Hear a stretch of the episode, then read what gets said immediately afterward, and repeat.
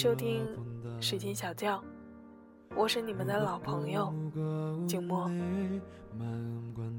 今天要为大家带来的文章，还是来自作者密十四的。其实你从来没有学会如何去爱一个人。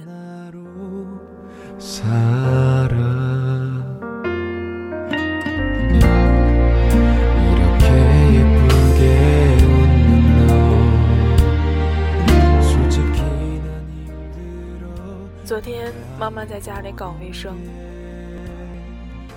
大门左侧与客厅连接之处有一块玻璃屏风，她拧了毛巾慢慢的擦拭，结果家里的猫咪比我懂事，它跳到台子上，伸着爪子，跟着我妈移动的手，在屏风的另一边上下挥舞，仿佛也是在擦玻璃。我妈很高兴地把这件事情说给我听，并由衷地感叹：“这只猫可真可爱呀！”这只猫是我爸秋天的时候在山上捡的，在当地颇高的一座山。他爬上山顶，遇见这只猫，脖子上挂了个小绳，估摸着是被丢弃的家猫，而不是野猫。猫很聪明，跟着他回了家。那会儿我还在学校，他打电话问我要不要养它，我说养呀。我爸天天在微信上发图给我，而我妈兴致盎然地和我打电话。这只猫可真聪明呀，知道把小便撒到卫生间的洞口，把大便拉到固定的墙角，语气就像以前对着我唠叨。你小时候真乖呀，知道自己拿筷子吃饭，从来不用大人喂。其实我也有不听话的时候。猫咪上周跳到了桌子上，摔翻了一箱的车厘子，又摔碎了两瓶黄酒。我妈严厉地谴责了它一番，并对我抱怨：“真想把它丢出去。”可它今天又开心地说：“这只猫真可爱呀。”心思过于敏感的小孩子，其实都听不得这种话，看上去是表扬，剖析开，就是温柔一刀。我问我妈：“你有没有觉得世间所谓的爱，都太过轻巧了吗？”猫咪今天陪你擦玻璃，你就觉得它可爱；但它前天跳上桌子，你就讨厌它了。因为一件事物可以去爱，而去喜欢它。这有什么好夸耀的呢？我接着说。当我回忆起我的童年，记忆最深的就是母亲大人义正言辞的四字短语：“你要听话。”细细拆开，分别便是：成绩要好，对大人要有礼貌，吃完饭要去洗手，不要整天想着吃肯德基。而当我长大一些，它就会自动的在线循环的语句，比如我十岁的时候，它就会说：“你小时候真听话啊。”有一次，当我十五岁的时候，它就会说：“你小学的时候真听话。”有一次，当我二十岁的时候，它还会说：“你中学的时候可真听话。”有一次。他总是能够装作不经意的怀念过去的我，像是在打预防针，又像是在害怕。而我过于体谅他，过于明白孩子的成长对于家长来说是一件多么残忍的事，故而每每以沉默相对。我大一开学的时候，他替我收拾行李，送我到北京，说：“以后你的世界就完全属于你自己了。”想去哪就去哪。等我要读研究生了，他却时常有意无意地表示：“我觉得吧，回浙江也挺好的，以后我还能帮你带孩子呢。”他唠叨个不停，我在心里对自己说：“你应该体谅他，你看他为你付出了那么多，而你呢，确实不太听话。”有时候我依然觉得很恼。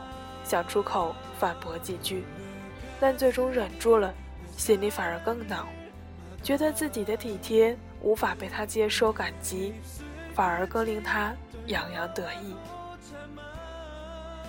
大概人与人之间的交流，即使亲如母女、逆如情侣，仍然会因为自己的面子和自尊，保留无法坦诚的禁地。我或许是想为那只猫不平，或许也不过是找个机会为自己曲曲折折的问一句：“你爱我，是因为我是你的女儿，还是因为我是我？”你爱我，是因为我好看，我聪明，我懂事，我成绩好，还是因为，我只是我？甚至，我拷问自己：我爱你，是因为你对我那么好，还是因为，你就是你？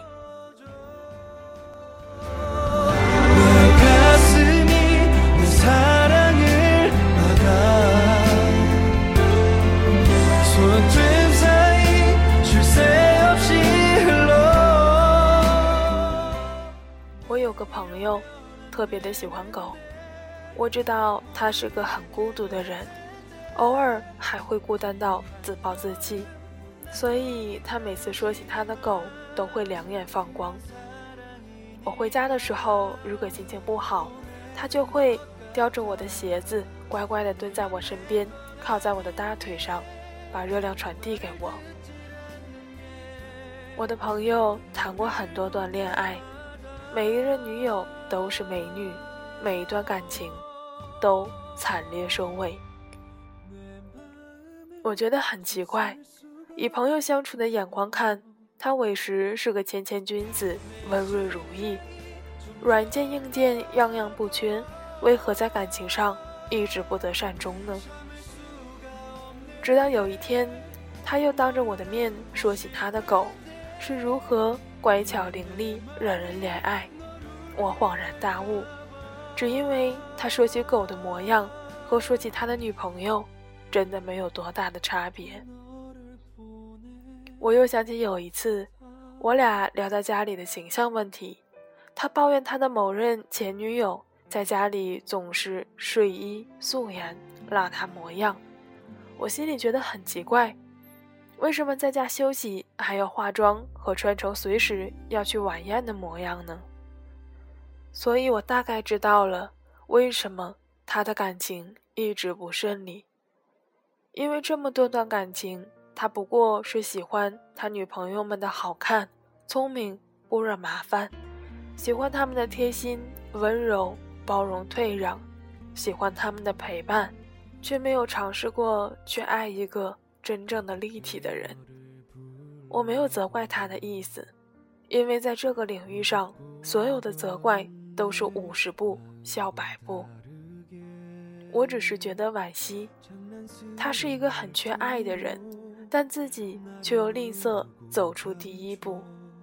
那得运气有多好，碰上一个多傻的姑娘，才愿意陪他消磨着耐心、爱心和时间呢？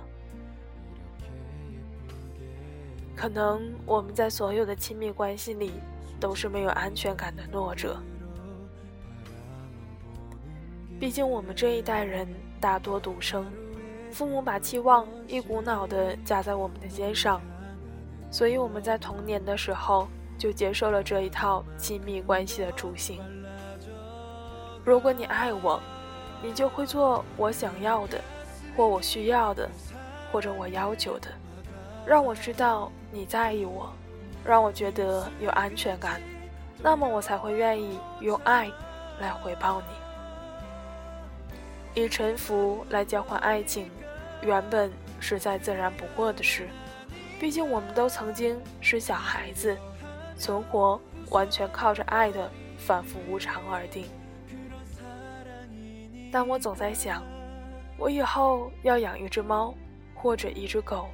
或者一个孩子，他们吵闹，他们喋喋不休，他们在家里随地大小便，他们跳上餐桌把一套瓷器打碎，他们半夜偷偷溜出家，在三天后的黎明归来。可是，我依然爱他们。我特别想证明给自己看，我在努力的去学会爱。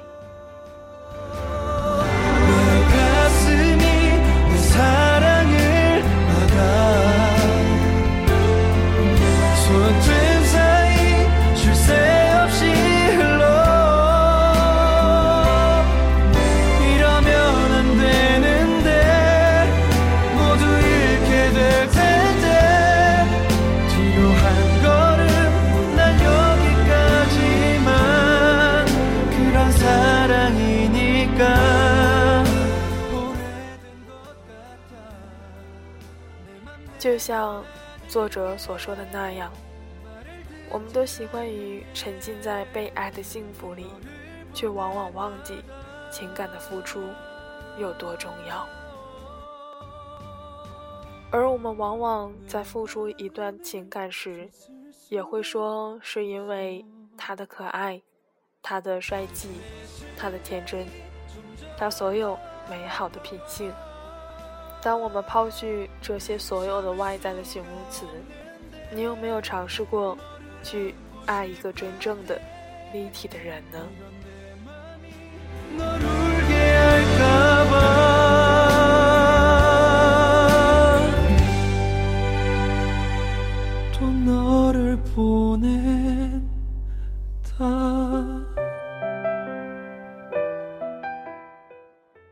节目到这里就接近尾声了，结尾的歌曲来自薛之谦的《爱我的人》，谢谢你。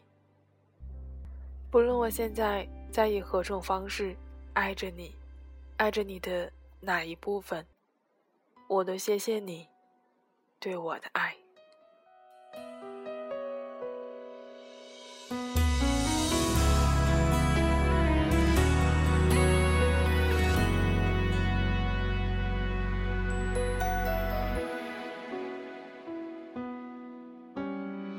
远忽近，我们的距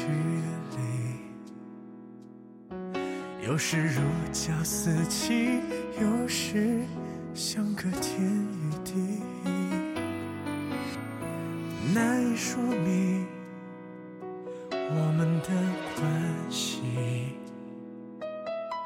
我是你的明星，而你是知己。声响起，多少爱沸腾在你手里。告诉自己，千万不可以对不起你。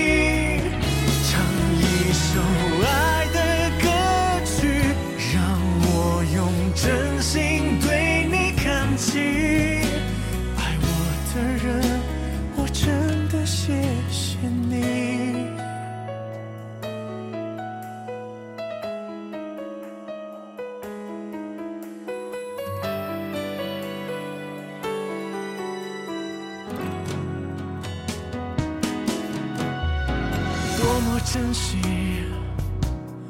我们的默契，故事有你同行，骄傲与你同欢喜。千言万语，我要你相信，我能拥有今天，只因有你。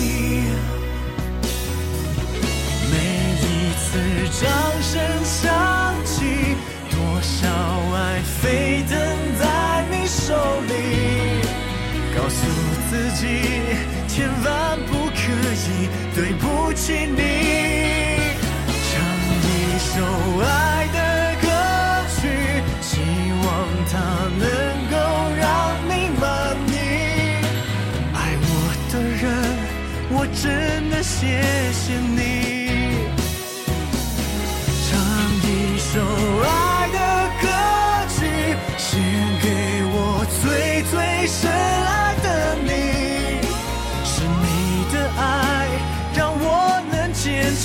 走到这里。